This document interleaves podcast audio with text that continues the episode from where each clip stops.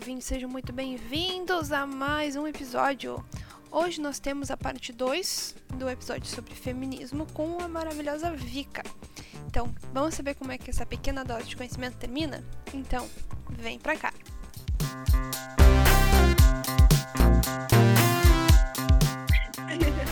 Vamos lá. A gente já tá no final, a gente já começou a falar de trabalho e diversidade, né? Uhum, acho que sim. É, eu acho que era algumas coisas assim, meio de pensar é, a diversidade de mulheres, assim, então no mercado de trabalho. E aí, de novo, né, a gente fala em mercado de trabalho, né, que, é uma, que parece que é uma coisa institucionalizada.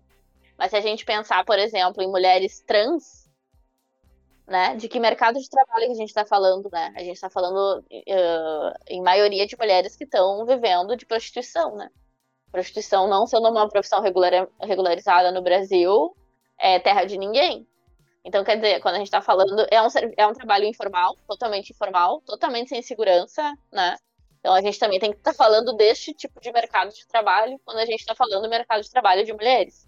A gente também tem que estar tá falando do mercado de trabalho uh, de empregadas domésticas, por exemplo, né? A maioria é negra, a maioria é pobre e que são literalmente a base da economia brasileira, assim, né? Se as, se as mulheres negras, pobres, pararem de trabalhar, pararem de ir para os seus trabalhos, é, simplesmente não existe mais Brasil. Quebra o Brasil, literalmente é isso acontece. Então, quer dizer, a gente tem que pensar os múltiplos cenários, né, e as múltiplas relações, e aqui, claro, eu estou saindo dessa coisa, assim, de ter um chefe, né, de ter um trabalho regularizado para pensar uma série de outras relações de trabalho que a gente tem, que são super complexas e que estão implicando diretamente na vida de muitas mulheres, né? De muitas, muitas mulheres mesmo. Se a gente pensar agora na pandemia e os serviços essenciais, né? A gente falou muito de serviços essenciais abrindo inicialmente. Quem eram as pessoas que estavam lá fazendo serviços essenciais, né? Eram as mulheres, eram as mulheres negras. Então, a gente tem que estar tá de olho nesse tipo de coisa, né? Nesse tipo de desigualdade também. Porque nesse caso da pandemia, é um caso super extremo, né? Era, era literalmente viver ou morrer. E as pessoas não podiam simplesmente parar de trabalhar e ficar em isolamento, porque suas, suas profissões foram consideradas básicas. Então é um pouco pensar a diversidade de contextos do mundo do trabalho que a gente tem e a desigualdade social que a gente tem quando a gente está falando de mulheres, né? E aí, mulheres que têm duplas jornadas de trabalho, triplas jornadas de trabalho, né? Mulheres que têm que cuidar as casas e os filhos dos outros e voltam para suas casas e têm que cuidar dos seus próprios filhos e cuidar da sua própria casa, né? Então, mulheres que estão adoecendo por causa disso, né? Uma série de relações super complexas, assim, de falta de saneamento, de saúde, de condições mínimas de existência, assim, Tem um dado no, no IBGE que eu, eu fiz uma pré-pesquisa aqui, uh, em março desse ano, que na faixa etária entre 25 e 49 anos, a presença de uma criança com até 3 anos de idade vivendo no domicílio se mostra algo relevante. Por quê? Porque o nível de ocupação entre essas mulheres que têm filhos né, nessa faixa etária é de 54,6% abaixo daquelas que não têm. E as mulheres pretas ou pardas com até três crianças, elas têm um nível de ocupação 50% inferior. Né? Ah, é, inferior a 50%, no caso. Então, ah, a gente já vê que é muito comum as mulheres que né, acabam, acabam tendo filhos, elas não conseguem entrar novamente no mercado de trabalho. Elas não vão, não, não vão conseguir se inserir se ela for preta ou parda, ou indígena, vai ser pior ainda. Enquanto, na realidade, os homens eles conseguem uh, entrar e eles têm uma ocupação de 89,2. E elas, inclusive, a ocupação com filhos é superior do que o, os homens que não têm filhos, que é 83,4%. Ah, entendi, entendi estatística. Eu estava na dúvida em relação à estatística. Sim, a, a questão é que as mulheres, não só qualquer mulher, mas sobretudo as mulheres que têm filhos, são extremamente punidas dentro do sistema, né? Porque a, tem uma coisa que é a idade uh, assim, gestacional possível, né? Entre, sei lá, uh, 18 e 40 anos, né? Mas se pensar, se começar a reduzir mais isso e o, o momento em que se optaria por isso e tal, né? Seria ali entre, sei lá, 25 e 30 anos, seria uma possibilidade de pensar isso. É basicamente o auge das carreiras, né? É no momento em que tu já tá trabalhando, em que tu já tá reconhecida, em que tu tem um espaço social de reconhecimento, em que, se pensar academicamente mesmo, né, já é um momento em que tu tá estabilizada, já tá no fim do doutorado e tal, né, então tem algumas, alguns benefícios, e aí tu vai ter um filho, isso vai desestruturar completamente, assim, a tua, a tua organização social, né, a tua sociabilidade, a tua possibilidade de interagir no mundo do trabalho, no mundo, enfim, da formação. Não porque tu teve o filho, não porque isso ou não porque aquilo, mas porque tu não tem uma rede, né, de preparo tanto familiar às vezes, né, quanto mesmo do mercado. O próprio mercado ele não oferece isso, né? Ele te dá uma licença maternidade, coloca muitas vezes outra profissional uh, mais jovem, né? Aquela aquela coisa de trocar profissional por uma estagiária que faz tudo né? O estagiário que resolve todos os problemas, mas que ao mesmo tempo não é um profissional qualificado, né? De precarizar. Também é muito errado você botar um estagiário para fazer um monte de pindaíba que claro. quem é de CLT que tem que resolver, claro, né? Claro. Não tem, vamos deixar esse pequeno parênteses Não, aqui. mas é super estratégico, né, fazer isso e prometer efetivação se a menina fizer tal coisa, e daí ela acaba concorrendo com a, com a outra mulher que foi mãe, então é, é muito complexa assim, essas relações, elas não nos acolhem de forma nenhuma. E aí tu acaba sendo super prejudicada, assim, como mãe, né? Principalmente como mãe nesse contexto, assim, porque daí tu não consegue reingressar no mercado, né? Tu passar, sei lá, cinco anos afastada do mercado de trabalho já é muito complexo tu te reinserir. Não porque tu ficou ruim. É, quando tu volta, tu volta na, sei lá, com, com empregos Sim. mais básicos, né? Tu não vai conseguir. Muito normalmente tu não vai conseguir Sim. aquele mesmo cargo Sim. que tinha. E o cara que teve filho, ele nunca saiu, né? Ele tá, ele tá crescendo, crescendo, crescendo. Não, mas o cara que teve filho, ele, ele provavelmente vai ser promovido, porque, nossa senhora, ele tem a responsabilidade hum. da família. É, né? bem isso, sim, nesse, nesse sentido, é bem desigual mesmo. É. é bem complexo, né? É complexo. E eu vou aproveitar isso para pegar aquele gancho que a gente estava conversando antes da gravação, que numa entrevista de emprego me perguntaram se eu, se eu pretendia ter filhos. Porque se eu pretendia ter filhos, se eu tinha um namorado e pretendia ter filhos, era porque eu era uma pessoa comprometida. Por quê? Que o fato de eu gerar a criança dentro de mim vai ser vai, vai me tornar uma pessoa mais comprometida com o meu trabalho. E ao mesmo tempo que o fato de eu ter um filho me torna, entre aspas, mais comprometida, o, o fato de eu ter o filho vai me tornar com uma pessoa meio que descartável para a empresa, porque a criança, ela exige uma manutenção. Ela vai precisar ter uma manutenção. Então, criança fica doente, criança precisa de creche, criança, sabe, tem milhões de coisas que vêm junto que o, os seis meses afastado não é nada perto do que vai acontecer nos pelo menos nos primeiros cinco anos da criança. E aí tu, tu, tu, sendo mulher, tu paga pelos dois lados, porque se tu não quer ter um filho, quer dizer que tu não tem compromisso, e se tu uhum. quiser ter um filho, quer dizer que tu vai provavelmente ser descartada, ou nunca mais uhum. vai ter a promoção. Não, é muito complexo, é muito complexo. É isso, né? Eu não sei se sabe também a, a, a CNPq, porque uh, quem, não sei o pessoal que tá ouvindo e tal, não sei quanto estão por dentro do mundo, assim, da, da universidade, do pós-graduação e tal. Tem um negócio que chama currículo Lattes, né? Que é onde tu bota ali toda a tua produção é, acadêmica. É um currículo normal, só que é da, da tua produção acadêmica. E aí uh, se criou um espaço dentro do currículo Lattes agora, uh, esse ano ou ano passado, que é para tu ter uma espécie de, como se fosse uma licença maternidade. E aí tu coloca ali que de tal a tal período tu tava, uh, enfim, criando teu filho, cuidando do teu filho. E mulher, e também eu vi também, isso é bem legal, Uh, porque quando tu vai fazer um concurso, conta geralmente a tua produção dos últimos três anos. Né? O que tu produziu nos últimos três anos, o que tu produziu antes não conta. Só que aí as mulheres que tiveram filhos nos últimos três anos, a produção delas possivelmente caiu, né?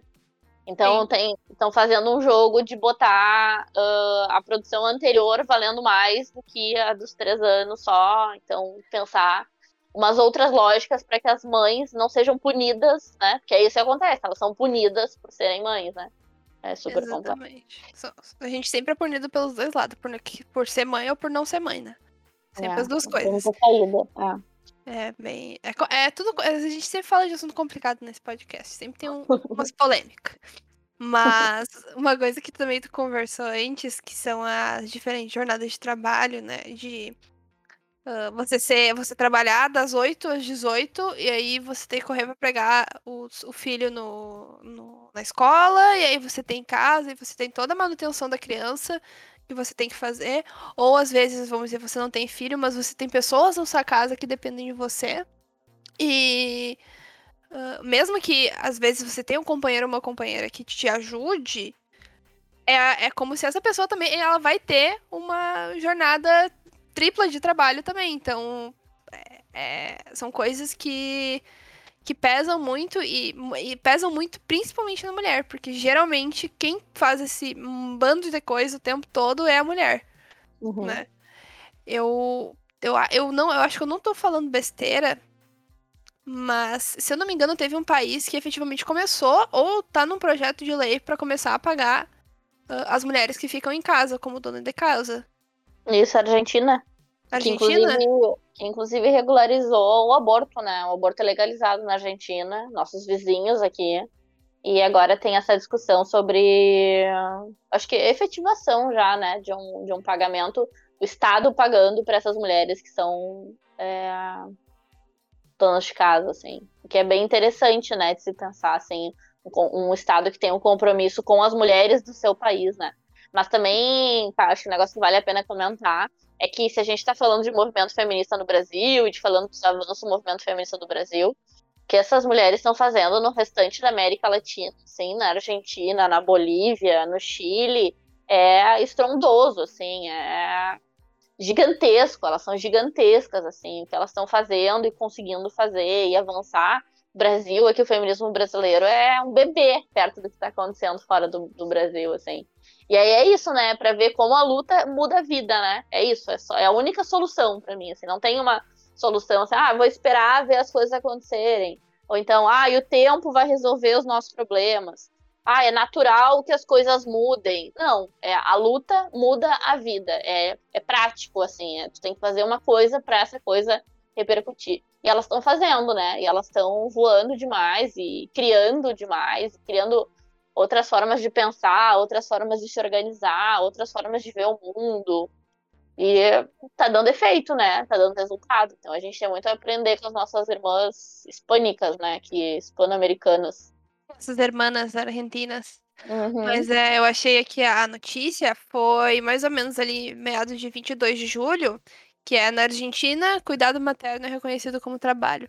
Ou seja, uhum. eu, eu, é só. Eu né, ler a, a, a matéria na íntegra, mas uh, o fato de você ser mãe é um realmente é um trabalho. Então, ser dono de casa é um trabalho. Às vezes você cuida da, da. Minha mãe, ela ficou muitos anos cuidando do meu padrasto aqui em casa, porque o meu padrasto era uma pessoa que precisava de uh, atenção 24 horas por dia. E era um inferno porque a gente tinha que lutar para ela conseguir essa licença do trabalho para cuidar dele, sabe? E são, são coisas que você. O fato de você trabalhar em casa é um trabalho, sabe? Claro, claro que é.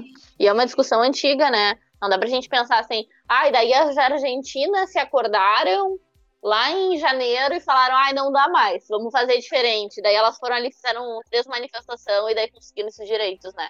São ligaram, ligaram pra alguém lá e fizeram. É, é achar que tu resolve por dentro e tal. Tem até uma indicação que eu vou fazer pessoal, que é assim, para mim é o, é o, livro mais fenomenal assim que eu li no ano passado, que chama A Potência Feminista. O nome da escritora é Verônica Gago, ela é argentina também, uma socióloga argentina. E ela fala desse processo de uh, movimentação política que está acontecendo na Argentina, principalmente, mas em outros países da América Latina nos últimos anos, assim. Vai, ensina muito pra gente, assim, ensina muito de como se articular, de como pensar, de como se entender como uma potência e uma potência que, que que está vislumbrando uma mudança social e que está conseguindo uma mudança social, fala de todas as instituições envolvidas nisso, né? E como sempre tem assim uma, uma força muito grande de recuo, de conservadorismo, né, em todas as práticas, em tudo que acontece. Então é nunca achar que as coisas assim vão se resolver da noite pro dia, você vai conseguir mudar uma, uma consciência social da noite pro dia, né? Tava te comentando antes da gente começar a gravar, né? Essa discussão de, de pensar um salário para as donas de casa ela vem pelo menos desde a década de 70, né? Isso é uma discussão, uma pauta do feminismo marxista desde a década de 70. Não sei, assim, uh, uh, na verdade ela não era exatamente o Estado pagar, né? Ela era muito mais, assim, pensar a mulher como uma trabalhadora desse lar, então uma trabalhadora para o seu marido, então ele que deveria pagar, na verdade, como se parte do salário, porque é isso, né? Se a gente pensar a organização de uma família, e aí a gente pode pensar Engels, a gente pode pensar Marx, a gente pode pensar todos os teóricos, homens inclusive, uh, para pensar como que eles pensam a organização da sociedade, né? E aí eles vão dizer que o, o, o trabalhador ele vai lá, né, na, na empresa, na, na, fábrica que ele vai trabalhar, ele vai receber um valor por isso, né? E aí o valor que ele recebe é um valor inferior ao valor que ele produziu, porque né, o patrão ele precisa da mais-valia, ele precisa de um, uma grana em cima daquilo para fazer sentido para ele, né? A gente sabe que essa grana é super injusta, a forma como esses valores são distribuídos é super injusta, enfim, né? Mas aí o que, que as feministas estão falando? Elas estão falando que essa grana que esse cara recebe não é desse cara. É, na verdade, ele, está recebendo por essa família, né? Que tanto beneficia o próprio marido, que chega em casa e tem comida na mesa, os filhos estão cuidados, né? A mulher que está produzindo e reproduzindo essa prole, então está fazendo esse trabalho de criar mais massa de trabalhadores, né? Quando era especialmente pertinente que isso acontecesse no século XIX, né? Que precisava muito de, de aumento da população. Uh, então, isso que as mulheres estavam fazendo era trabalho e estava embutido dentro do valor do salário do homem. E aí, então, a, a, grande discussão era essa, assim, né? A mulher, ela era, ela era trabalhadora do seu marido, né?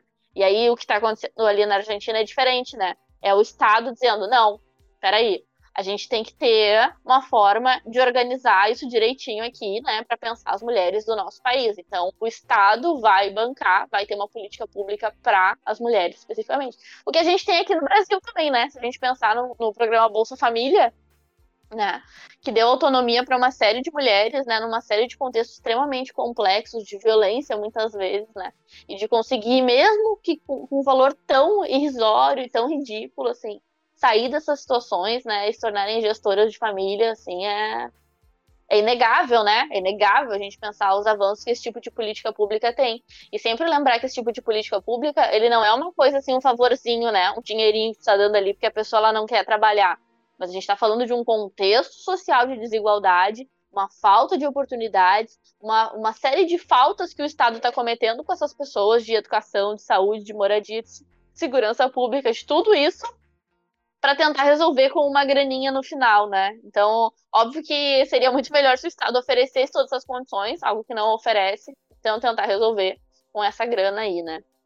E aí essas coisas, elas são políticas públicas, né? Políticas públicas de igualdade tudo, inclusive que a verdade seja dita aqui, né? O nosso atual presidente vislumbra o fim, né? Enfim. Obviamente, porque política pública não dá dinheiro, né? E o pior de tudo, Guria, o pior de tudo é que dá.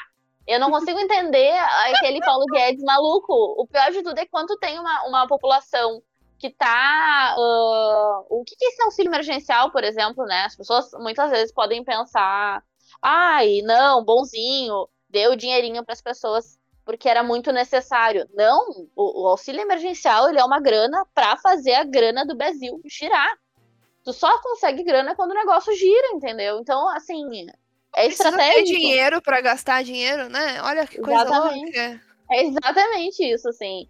Então, essa grana ela não foi uma grana assim solidária. Ah, o governo solidário e amoroso pensou, coitadinha da população brasileira. Não, foi tipo, como que a gente faz o dinheiro girar?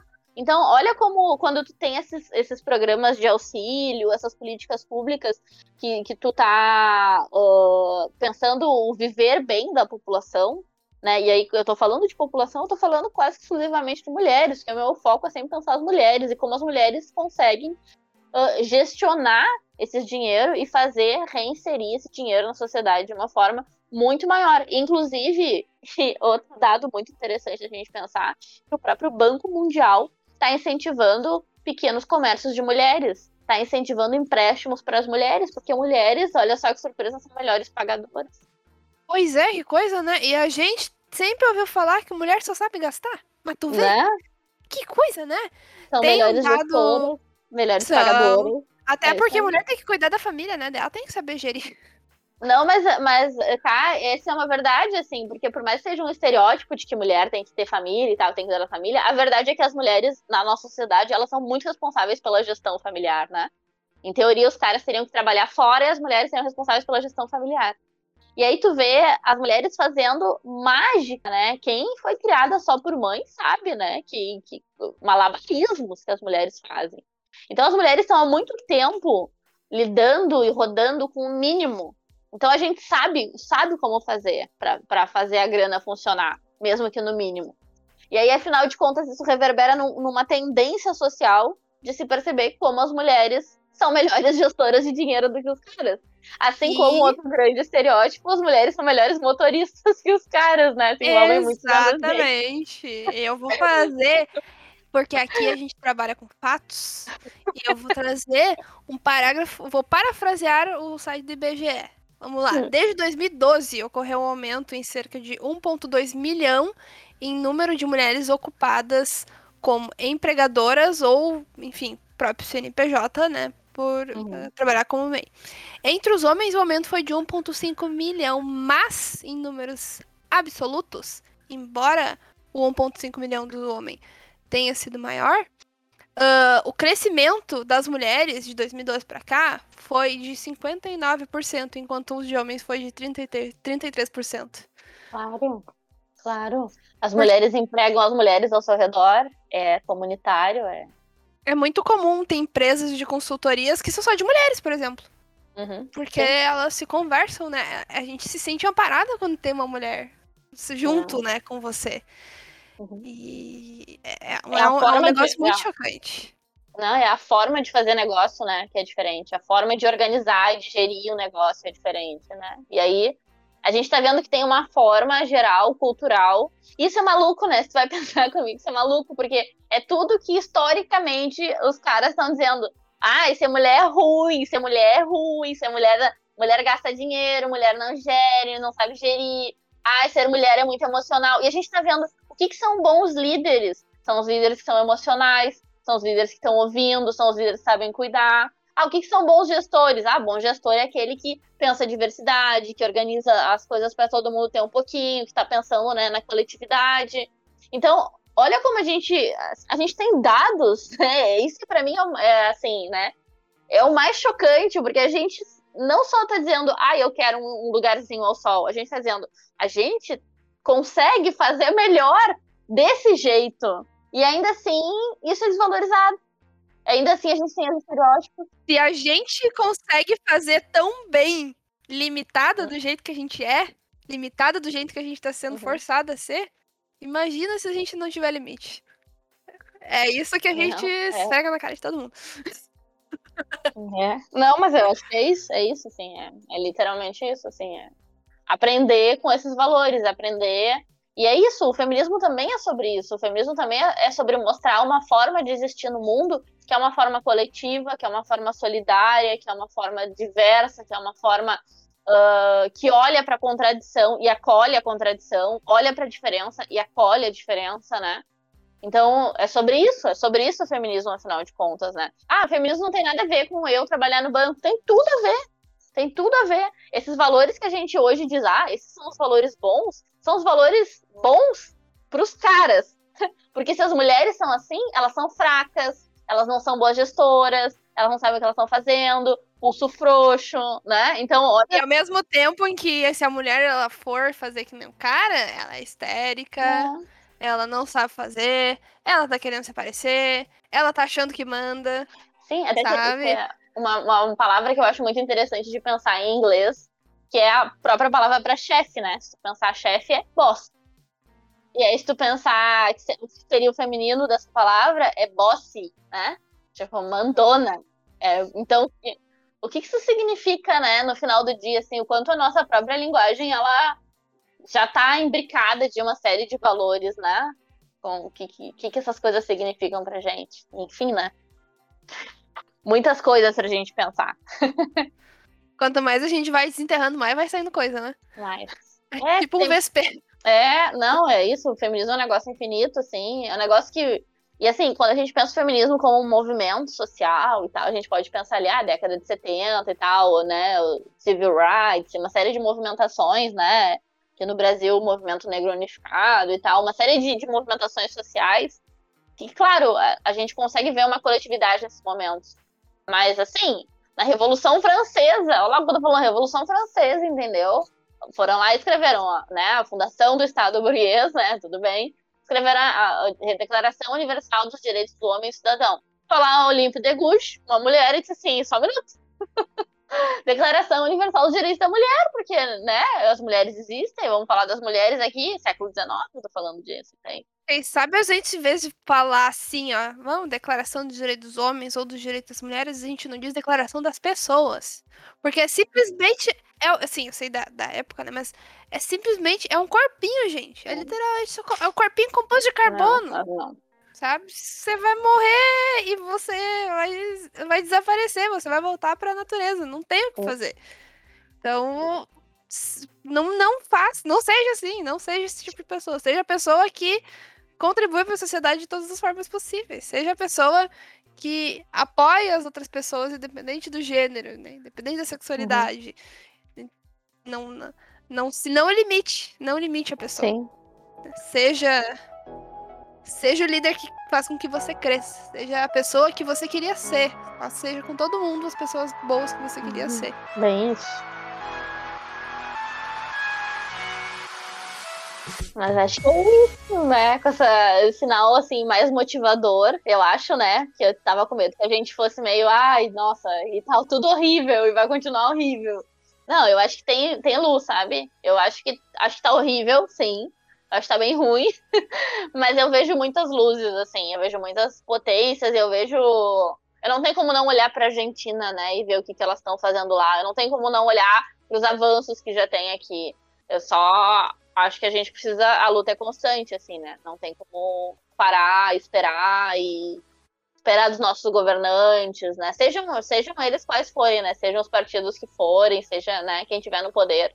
A gente estar sempre cobrando. Eu né? acho que foi nesse, nesse no quesito de pandemia. Uh, eu, se eu não me engano, os países que foram regidos por, que são regidos por mulheres são os que mais se deram bem, entre aspas, né? Esses mais conseguiram uh, lidar melhor com a pandemia também. Não teve uma questão assim. A, a presidente da Nova Zelândia. É. Ai, teve mais um lugar, eu sou péssima com o nome, uhum. mas teve essa. O Atila falou numa das lives dele que são uh, efetivamente países que conseguiram uh, lidar muito melhor com a questão da pandemia, né? Uh, mulheres normalmente têm uhum. uma simpatia. Eu estava lendo um artigo que eu achei um pouco estranho a forma que as pessoas falaram, porque elas disseram que geralmente mulheres são melhores chefes porque elas são mais sensíveis. E eu acho que a palavra sensível, ela remete uma certa fraqueza que, eu, que não é bacana de mostrar, porque ela acaba tendenciando um pouco o texto. Mas no momento em que você fala que mulheres têm uma empatia maior, né, geralmente uhum. elas. É, uma, uma palavra, às vezes, né? A gente entende o conceito de sensibilidade, mas uma uhum. palavra é, ela pode fazer a gente ter mais uma tendência, né? Mas uh, mulheres uhum. tendem a ser mais empáticas e conseguem uh, lidar uhum. de uma maneira um pouco mais uh, mais global na, em alguns problemas, né? Uhum. Do que tentar agir, no impulso aqui. Não, porque vamos, vamos fazer não sei o quê. E a fama de mulher barraqueira, eu acho que é muito da, da questão da mulher tem que se impor para as pessoas entenderem o que ela está dizendo. E provar aquilo ali que ela está falando. Então, Uh, no momento em que você entra num. Desculpa te cortar de novo. Mas no momento que você entra num setor que só tem homem e tu tem que falar mais alto para as pessoas, para os caras te ouvirem, uh, uhum. tu, tu tá se impondo e às vezes tu é levado como histérica. Então, isso, isso são coisas que a gente tem que mudar, que a gente tem que quebrar, que a gente tem que parar de ler as pessoas dessa forma e ouvir o que as pessoas têm para dizer, pelo menos. Antes uhum. de julgar, sabe? Se fechar e não cortar uhum. tanto as pessoas também. As mulheres, provavelmente, elas geralmente são muito cortadas. Então, Sim. vamos ouvir. E se você é uma mulher e, né, efetivamente, ah, não, não, não, não odeie outras mulheres. Né? É difícil, às vezes é difícil, né? A gente é tão ensinada a isso, mas é um exercício constante também, né? Eu acho que sim. Eu acho, eu acho que se eu ganhasse essa uma moeda para cada vez que alguém me falou, ah, Ah, mas tu não precisa te irritar com isso. Ah, mas tu não precisa gritar por causa disso. E eu simplesmente não estava gritando, eu simplesmente não estava nem irritada, eu só estava defendendo o meu ponto, que era, assim, um ponto para mim cristalinamente claro, assim. Então, as pessoas, ah, não, não te irrita e tal, o teu jeito de falar é muito complicado e tal. E aí tu, né? Não, é, é o meu jeito de falar, é assim que eu falo, assim que é, então. Respeita, tem gente é né? mulher que fala alto, gente. Eu falo mulher que eu falo super alto. O meu namorado, às vezes, ele acha que eu tô brigando com alguém, mas eu só tô falando alto, mas eu falo alto. Sabe? É. Carla, calma, peraí, o que, que você tá falando? Calma. Vamos, vamos, vamos entender. Às vezes a pessoa precisa puxar um pouco aqui porque eu falo alto. Mas não quer dizer que eu seja barraqueira, muito pelo contrário, eu não brigo com as pessoas. Eu deixo. Geralmente, se a pessoa tá brigando comigo, eu fico olhando pra ela até ela terminar. Eu, beleza, benção e tchau. Basicamente assim. Mas eu li um, tem um, um, livro que é da Alessandra Gurgel, que é o Pare de Se Odiar. Ele fala muito a questão sobre corpo, né? O corpo feminino, a questão de pressão estética, a gordofobia, mas uh, ele, ele traz um lado que eu acho que se encaixa muito nessa questão de você uh, não odiar outras pessoas e você não odiar principalmente outras mulheres. Porque você não sabe o que aquela pessoa passa. Você às vezes não conhece a pessoa, você olhou pra fusta da pessoa e já tá odiando ela, porque, sei lá, ela tem cara de nojenta, sabe? Uhum. E por que a gente tem muito isso? Ou, ah, eu tô sentada numa mesa, tá meu namorado do lado, e meu namorado tem uma outra guria, e eu vou ficar braba com aquela guria porque ela tá do lado do meu namorado, sendo que ninguém tá fazendo nada. É, não, isso é umas coisas que não dá pra entender jamais, assim, daí já tá pra além da, são, mas é que são coisas que estão dentro da gente, né? É, é muitas complexidades, né? Das relações, assim. É tudo, é, é tudo uma desconstrução. E, e não é só porque você é mulher que você não precisa se desconstruir. Você tem que fazer que nem eu, que tem que entender que mesmo que venha uma colega menina, uma, uma mulher trabalhar com você, pode dar muito certo. E realmente deu muito certo, sabe? E na pandemia, a gente uhum. nunca trabalhou na mesma sala. E dá muito certo mesmo assim. A gente tá sempre conversando, sabe? E tem que entender que tu tem que fazer dar certo. Tu tem que se, se mostrar aberto para aquela experiência que, que vai te fazer bem, né? Nesse sentido de vem uma mulher, você acolher, você mostrar que você está disposto a trabalhar, assim, e trabalhar de uma forma que vocês duas, vocês duas cresçam, né? Principalmente. Uhum. Acho que eu. Uhum. Porque quando se une, a gente sempre consegue muito mais, exatamente, né? É exatamente eu viajei agora legal, né? Mas vai, a gente volta pra, pra pauta aqui. A pauta é inexistente, mas a gente vai e volta. Mas eu acho que, querendo ou não, uh, a gente só não falou muito de protagonismo uh, e liderança das mulheres. Eu queria ver se você tem alguns exemplos bacanas de, assim, de, de mulheres para trazer para nós. Que você. Ou se você quiser recomendar também mais trabalhos. Acho que assim, acho que quando a gente pensa de novo, né, sempre assim, quando a gente pensa em protagonismo e liderança, a gente tem muito uma visão masculina, é, assim, meio burguesa, né, empresarial, do que, que é um cara de terno e tal, né, possivelmente se pesquisar no Google protagonismo e liderança vai literalmente aparecer a imagem desse carinha aí. Mas uh, Daquele carinha branco com aquele cabelinho de Ruffles, assim, Sim, sorrindo tá, com os braços foto, cruzados de terno, foto, sempre né? esse cara, sempre essa foto. Mas eu acho que quando a gente pensa... Sempre. Uh, como que as mulheres estão se virando, assim, no mundo, sabe? Para além de, dessa coisa neoliberal, assim, de... Ai, eu sou meu próprio chefe e tal. Eu não gosto muito de pensar essa lógica, tá? Eu acho muito complexo, assim. Mas, ao mesmo tempo eu, eu acho interessante a gente pensar que o contexto do Brasil de desemprego tá altíssimo, tá bizarríssimo, assim. E que tu tem uma série de mulheres que são super empreendedoras, assim, sabe? E super se virando, e super fazendo acontecer, e super sobrevivendo, e super criando laços e criando comunidades com outras mulheres, né? Tu tem uma série de, de iniciativas, de grupos de WhatsApp, que seja, né? De mulheres que se reúnem para vender suas coisinhas, né? Vender seu artesanato, vender seu serviço, vender uma série de coisas, né? E essas mulheres é que estão fazendo a economia girar.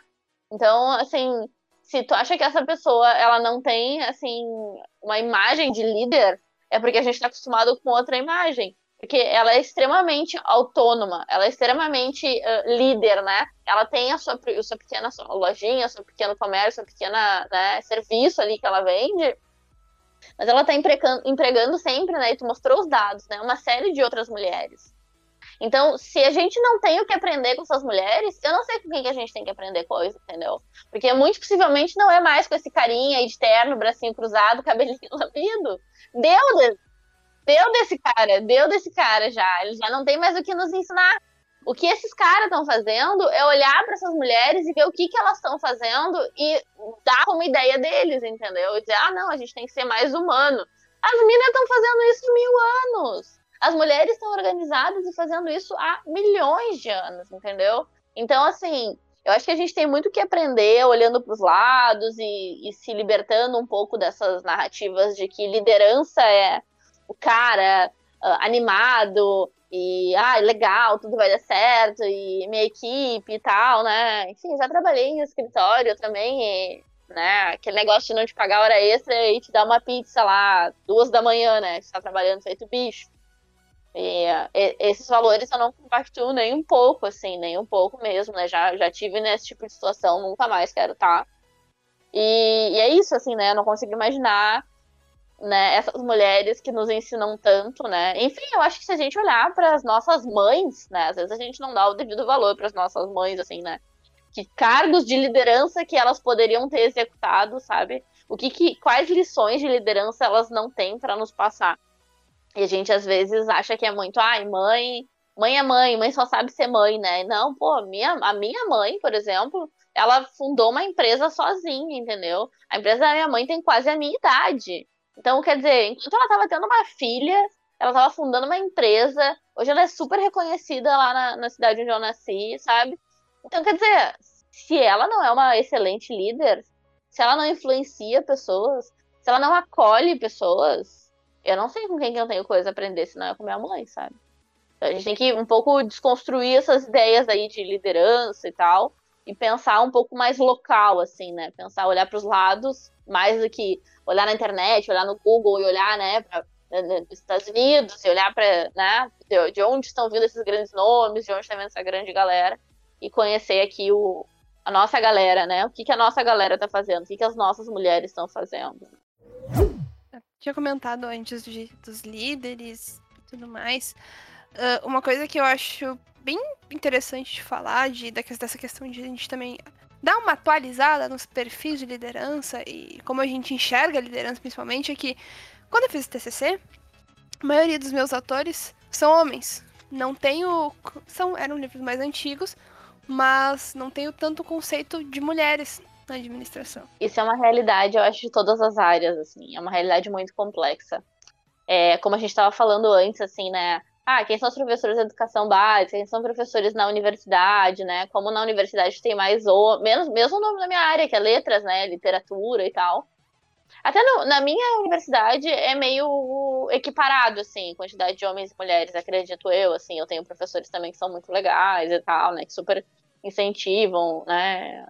essas, essas pesquisas mais modernas, assim. Mas se a gente vai parar para pensar, o referencial bibliográfico, assim, uh, que é o grande referencial, bom, a gente não vai encontrar. É isso, assim, a gente simplesmente não vai encontrar textos de. Na verdade, assim, né? A gente não vai encontrar em certo sentido. Porque os textos reconhecidos, não que as mulheres não tenham escrito, né? Isso que eu quero dizer. Os textos que são reconhecidos são os textos dos homens.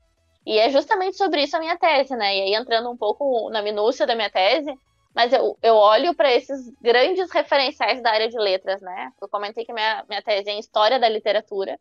Então eu pego esses livros de História da Literatura, eu trabalho especificamente com três livros, assim, são bem grandes.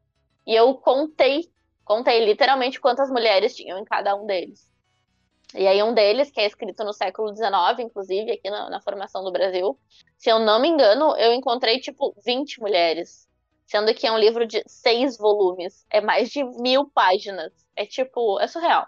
É ridículo, assim, é ridículo. E aí isso pode nos levar, às vezes, a pensar, ah, tá, mas é que as mulheres não escreviam no século XIX, né? E aí uh, a gente hoje, já tem um, um movimento historiográfico muito grande de buscar realmente encontrar quem escreveu e quem não escreveu, eu tenho uma outra coletânea aqui que eu tenho, que são só escritoras, olha só, escritoras brasileiras do século XIX, né? E eu tenho mais de 150 mulheres que escreveram no Brasil no século XIX. E aí eu te pergunto, quantas tu conhece? Me pegou. Não, mas assim, é, quanta, é, eu posso me perguntar quantas eu conhecia antes de conhecer essa coletânea. Uhum. Duas. E eu sou doutoranda no assunto, entende? A gente não fala sobre isso, a gente não encontra essas informações. E aí, claro, é o tema da minha pesquisa, então eu estou me obrigando a pesquisar e a encontrar, de fato, essas, essas informações, assim, encontrar referencial e tal, e lidar com tudo isso, né? Então eu estou encontrando e cada vez mais encontrando mais coisa, e cada vez mais encontrando mais coisa, cada vez. E assim, já tá difícil no, no estágio que tá minha pesquisa de eu dizer o que, que eu vou botar e o que eu não vou botar. Porque tem tanta coisa, tanta coisa que a mulher escreveu. Tu vai, vai aí... literalmente fazer. É quase uma, uma arqueologia da literatura, né? Porque você vai buscar toda, toda a história que não foi contada, na verdade, né? De todas as pessoas que deveriam estar tá nas referências simplesmente não, todas as mulheres deveriam estar nas referências e não estão. Não estão, sim. Né? Não, isso que essas mulheres que eu tô falando que estão, eu tô falando de mulheres muito específicas, né? No máximo, assim, mulheres sim. pobres, no máximo pobre, entendeu? Porque, em geral, mulheres muito, assim, em condições de vida muito boas, mulheres brancas, né? Sim. Algumas negras, mas. Que daí é isso, né? E aí, ah, então as mulheres negras não estavam escrevendo? Não, mas tu imagina só, se é difícil já encontrar os arquivos das mulheres brancas que escreveram, imagina quão mais difícil era encontrar as mulheres negras, né? E a gente encontra, a gente sabe que existiram, a gente sabe que existiu Maria Firmina dos Reis, por exemplo, uma escritora abolicionista, falando sobre ser mulher, sobre ser negra. A gente sabe que essa pessoa existiu, a gente sabe que ela escreveu, foi questão de vestibular, entendeu? Hoje a gente sabe. Mas por que por tanto tempo a gente não soube disso? Não? Por que, que isso é uma questão de vestibular e por que, que a gente não aprende sobre essas coisas na escola? Sobre essa importância, essa representatividade na escola. É, é até, até o ensino básico de, de, de português, que é, a gente aprende na escola, a gente não, não, não tive matéria de literatura. Eu tive português e eu li um, uns Fernando Pessoa, um Jorge Amado, as coisas assim, e foi só. E pergunta se eu lembro de alguma coisa. Eu lembro dos Capitães da Areia. Eu lembro dos Capitães da Areia. É, eu, eu ia dizer, ainda achei Jorge Amado, assim, modernoso, né? Porque geralmente é só umas coisas horrorosas, assim. E as pessoas não, não se vinculam à literatura, não se interessam por literatura na escola, porque é um negócio totalmente descolado da realidade. Porque também, uh, se a gente for pensar, pelo menos é, o que eu acho, assim, você fazer uma pessoa, criança de, de 8, 9 anos, ler Dom Casmurro, ah, é. É a coisa que a criança não tem paciência para isso, gente. É. Me manda ler Mas... livro do, do, do, do gibi da Turma da Mônica. Você tem que fazer com que a coisa seja de acordo com a idade da criança. Ah, mas aí tu, tu, tu tocou na minha ferida. Não, mas eu não tô dizendo que não é para ler, ou que não é para você aprender, ou né, que tem que ser excluído. É, eu entendo, eu não gosto né? Tem muitas, tem muitas histórias que eu não gosto, mas eu entendo a importância que tem. Eu sei que a gente tem que saber, até porque é uma coisa. É brasileiro, né? Tem que, a gente tem que entender da nossa cultura, mas uh, você inserir coisas que são muito. Uh, densas, porque eu acho Dom Casmurro uma coisa muito densa, uma criança muito nova, sem nenhuma prévia antes, sem alguma coisa que ela vai crescendo, né? Eu vou usar, eu vou usar um exemplo aqui que talvez você não vai gostar, que é Harry Potter, tá? Eu comecei a ler Harry Potter com 11 anos e fui lendo todos os anos, um de cada vez. E ele é uma obra aqui do primeiro ao oitavo li ao sétimo livro, ele cresce junto com a pessoa. Uhum. Porque a, a, linguagem de um, ela muda pro. Pelo menos pelo que eu vejo, a linguagem do primeiro livro, ela é muito mais simples, muito mais tranquila do que do último. Parece que é a, a pessoa, a, a, pessoa foi crescendo junto com o livro, uhum. com a uhum. linguagem do livro.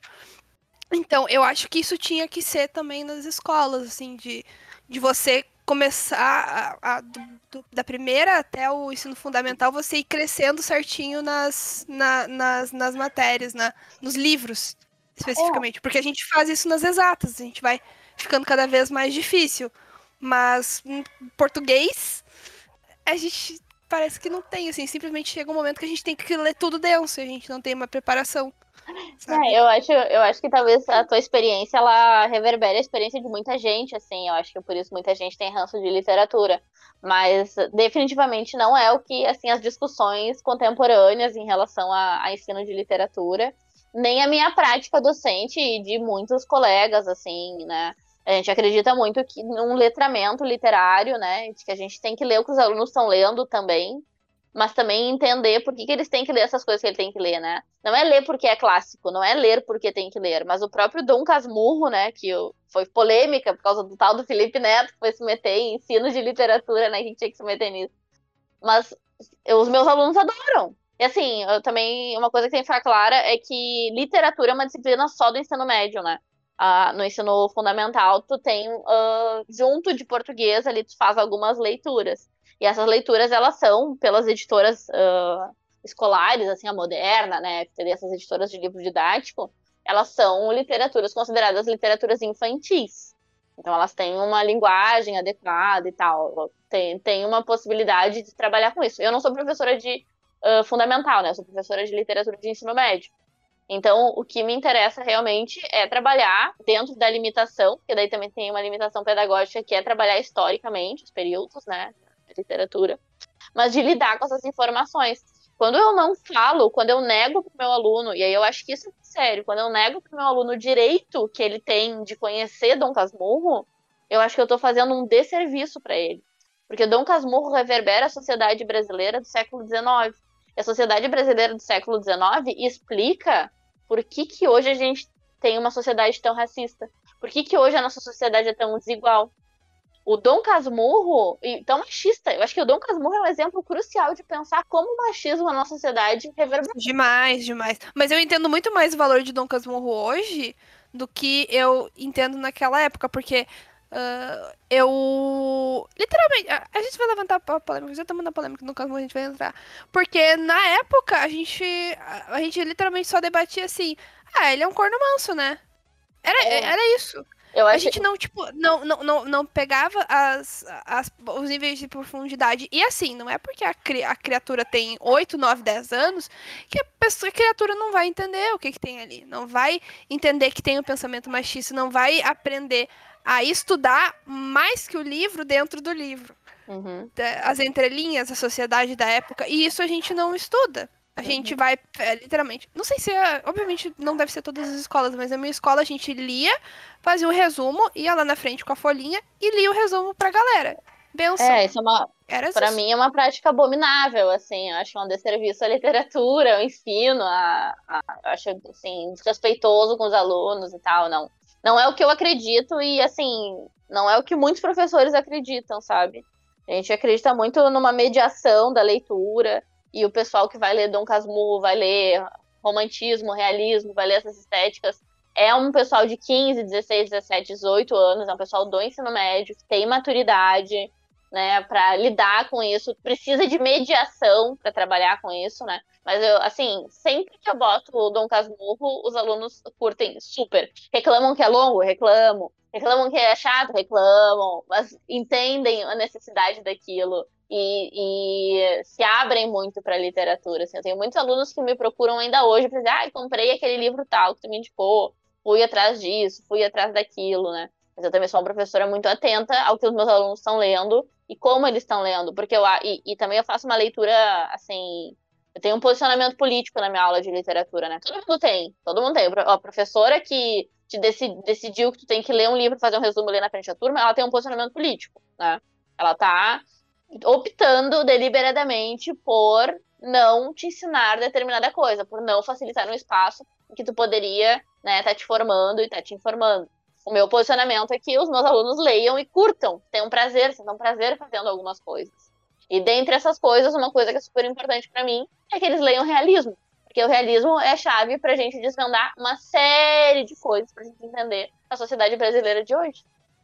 E, e, e quando eu tô pensando mulheres, quando eu tô pensando mulheres, quando eu tô pensando negros e negras, quando eu tô pensando indígenas, né? Então, tem uma série de coisas, assim, eu sempre faço essa linha, assim, né? Quando eu tô trabalhando literatura.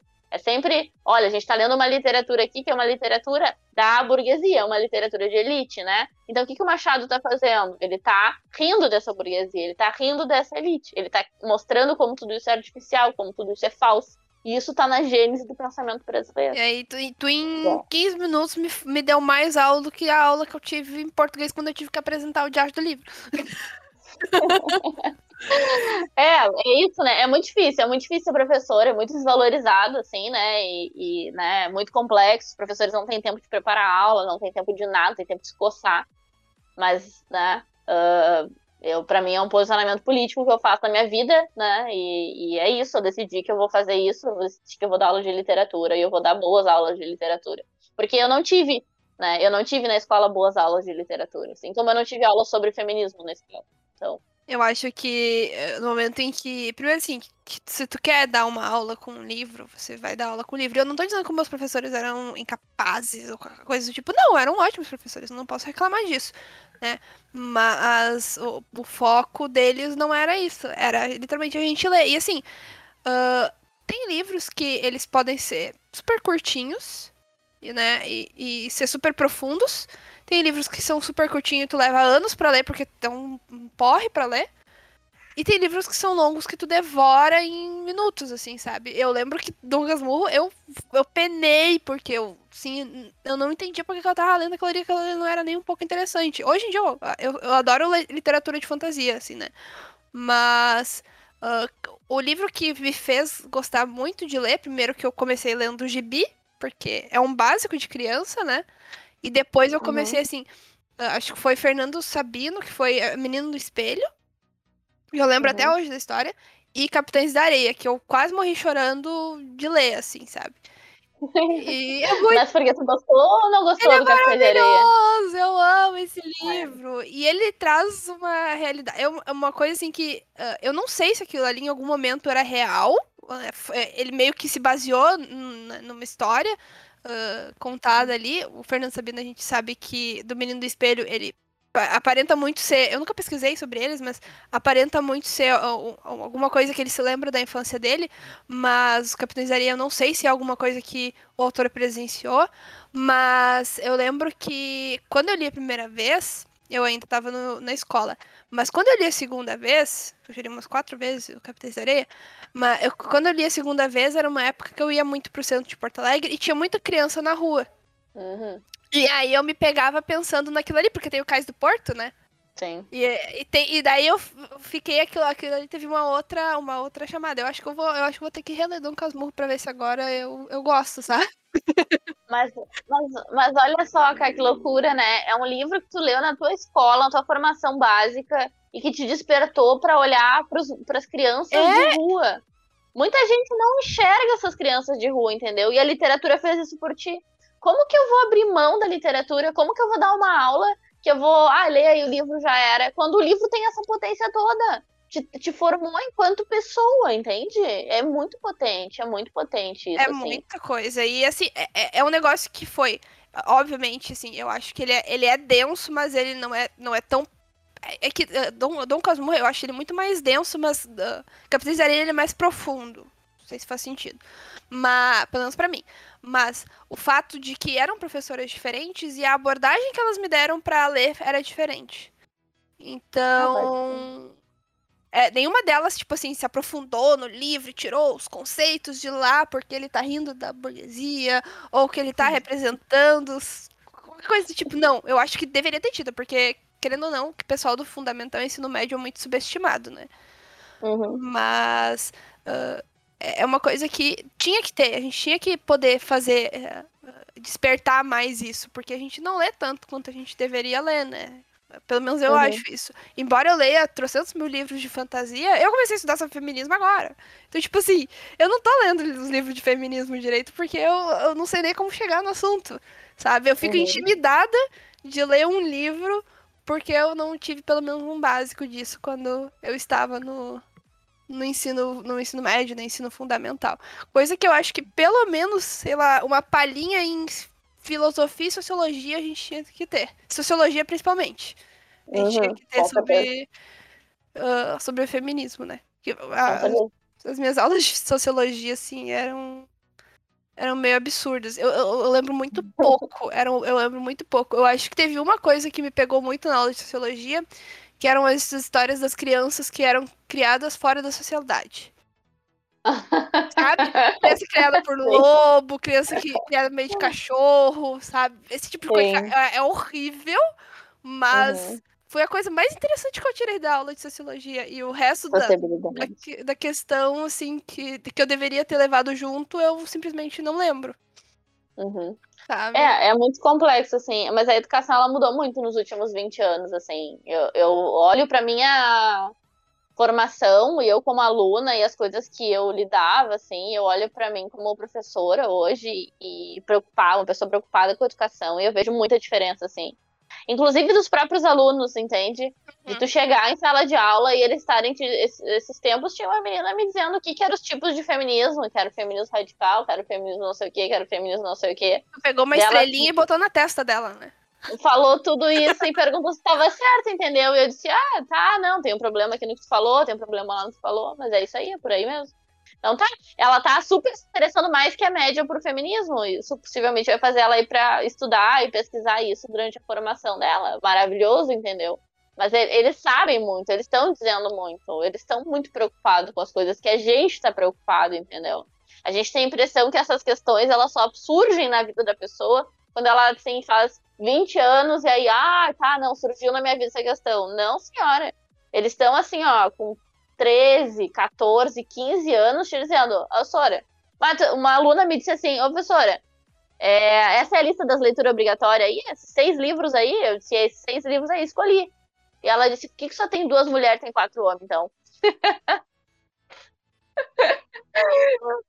Maravilhosa! Eu vejo como é importante isso tá muito alta, uhum. assim. Ah, é muito bom, é muito bom, é muito bom. Porque quanto mais cedo você, você vem com isso na bagagem, mais quando você crescer, mais isso vai ver. E daí a gente vai fazendo aquela limpa da, do, dos preconceitos, né? Da, dos estereótipos que existem, né? Eles vão saindo. A gente vai lavar, querendo não, vai lá meio que dando uma lavada na sociedade, tirando essa, esse resquício, essa, essa resquício uhum, gigante que é. a gente tem dos estereótipos, né? Mas é, é ótimo, assim, a gente vê a, a gente vê a luz do fim do túnel. Ela tá longe, assim, bem lá no fundo, mas a gente vê. E, e a nossa responsabilidade é, é, sempre a gente deixar com que essa, essa luz ela brilhe mais e mais, né? Ela vai chegando mais e mais perto uhum. da forma que a gente consegue se manter. Então, você se impondo, você conversando, você adquirindo conhecimento, porque eu estou muito orgulhosa de mim, de ter levantado essa bandeira e vindo aqui falado contigo. Uhum.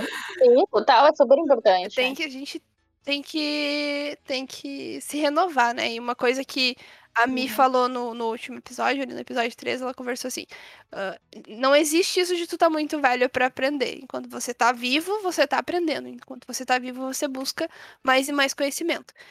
Então, atira para todos os lados e, e vai vai aprendendo aquilo ali que está acontecendo para você crescer e se tornar uma pessoa muito maior, melhor, mais completa e feliz uhum. né, com as tuas decisões. De uma forma que não ofenda ninguém e de uma forma que não machuque uhum. nenhuma uhum. outra pessoa. Eu acho que é bem isso, assim, é se, se construir sempre, né? Aprender sempre, renovar sempre.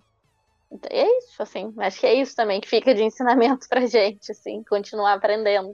E eu acho que a gente finaliza por aqui. Né?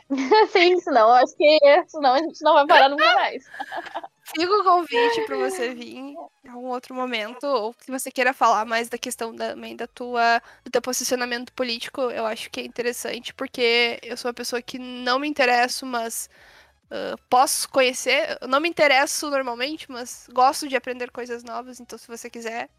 Agora tu vai estar ocupadérrima, uhum.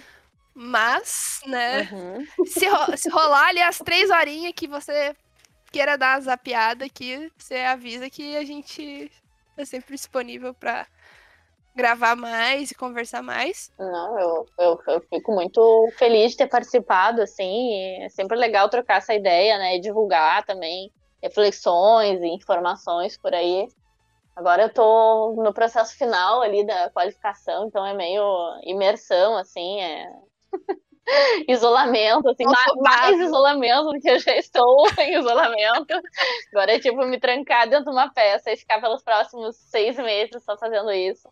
Mas vale muito a pena, assim, para mim é uma coisa que vale muito a pena, é uma oportunidade, né?